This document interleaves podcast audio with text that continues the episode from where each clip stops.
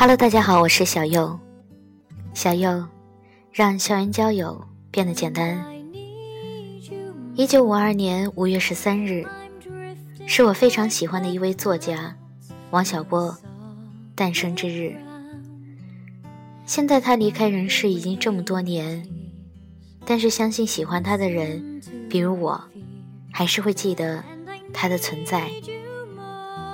我个人是非常羡慕王小波和李银河的爱情，觉得他们两个人在学术上、在精神世界上保持了一种高度的统一性，觉得这样的情侣关系在交流起来，应该是没有什么隔阂和障碍。这种关系就类似于杨绛和钱钟书，学者之爱其实也挺美的。鉴于今天是王小波的诞辰，我特地找来王小波写给李银河的一封情书，读给大家听。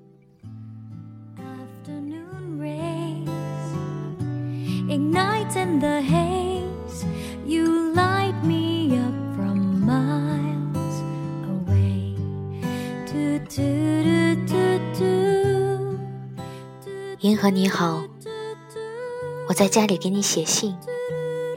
你问我人为什么活着，我哪能知道啊？我又不是牧师。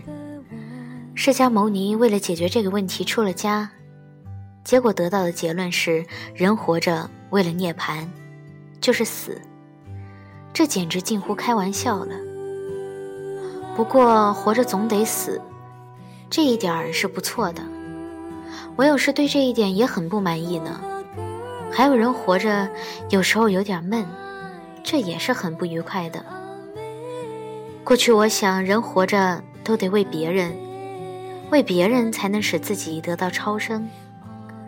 那时大家都这么想吧，结果大家都不近人情的残酷，都走上宗教的道路了呢。我们经过了那个时代了吧？把生活都变成了连绵不断的宗教仪式了呢。后来我见过活着全然为自己的人，他们是真正的唯物主义者，把自己当成物质，需要的东西也是物质，所以就分不出来有什么区别。比方说，物质生活就是生活本身吗？有人分不出来。总之，我认为人不应当忽视自己。生活就是自己啊，总要无愧于自己才好。比方说，我要无愧于自己，就要好好的爱你才对，也不能让人家来造自己。谁要来造我，我都不干。有人要我们这样，要我们那样，我们就不知道什么是生活本身了。过去我们在顶礼膜拜中度过光阴的时候。我们知道什么是生活吗？现在我们在一片败物声中过的是什么日子啊？我自己过去和现在都很不好，不过我现在爱你，我觉得我很对，你也觉得我很对，别人与此有何相干？我这么说，你恐怕要怕我了，我一点儿也不可怕。不管你是谁，是神仙也好，是伟人也好，请你来共享我们的爱情。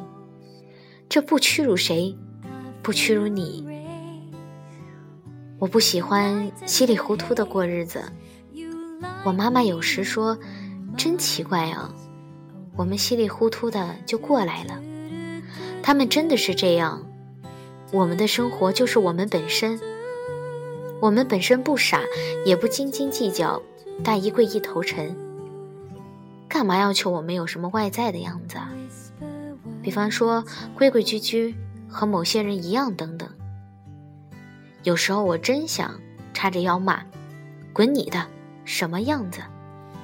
真的，我们的生活是一些给人看的仪式吗？或者叫人安分守己？不知什么叫分？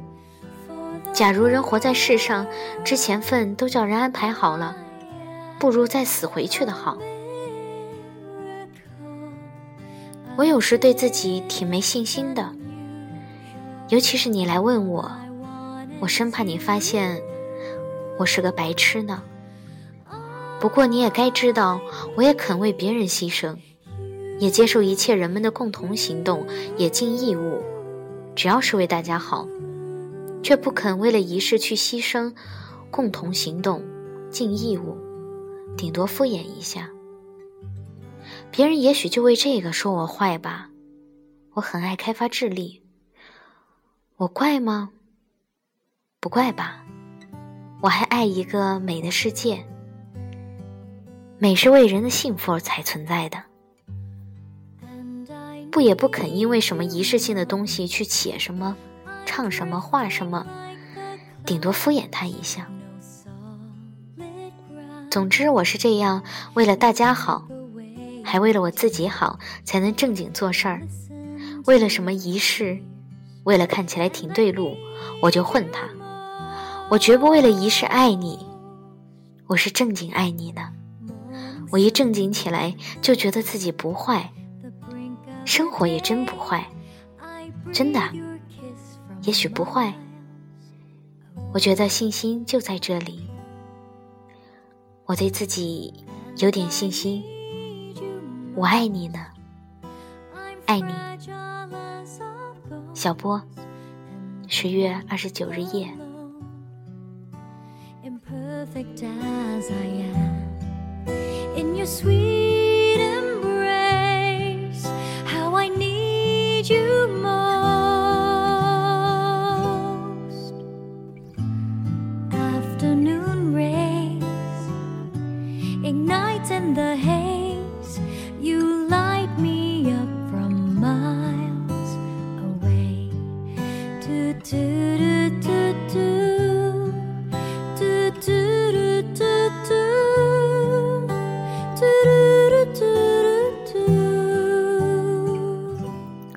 发现了没？其实他们的情书写的并不是那种甜甜蜜蜜、月亮代表我的心那种格调。他们在情书里探讨了生的意义、生活的意义、很多很多事情的意义。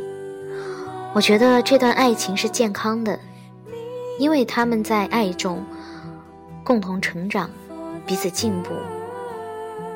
我相信那种令人成长的爱情是完美的。健康的，值得我们去向往、去推崇的爱情。王小波逝世这么多年，我其实有一个问题，很想、很想知道，想知道李银河到底有多想他呢？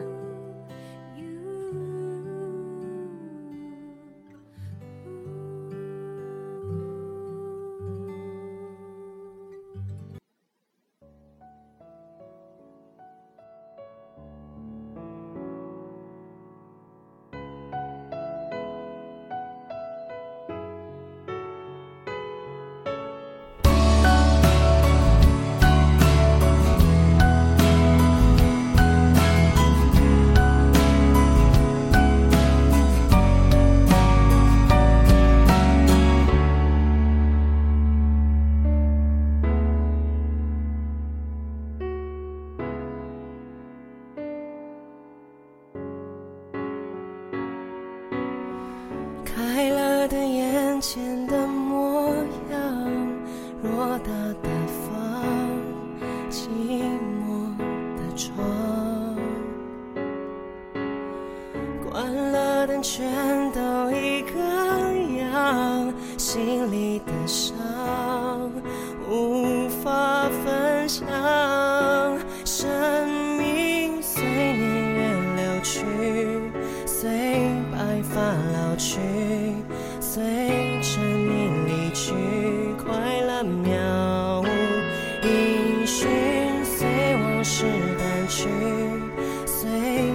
心睡去，随麻痹的心逐渐远去。我好想你，好想你，却不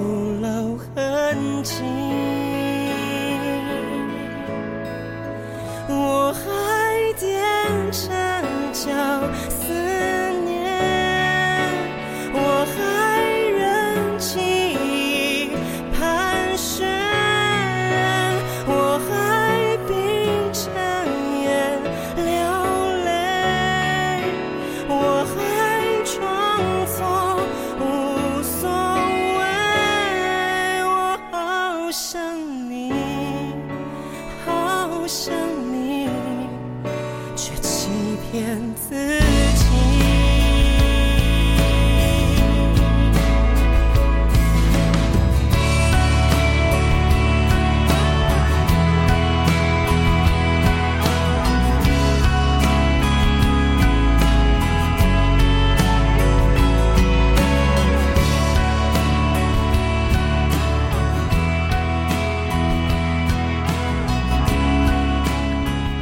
今天的节目就到这里吧，祝你们晚安。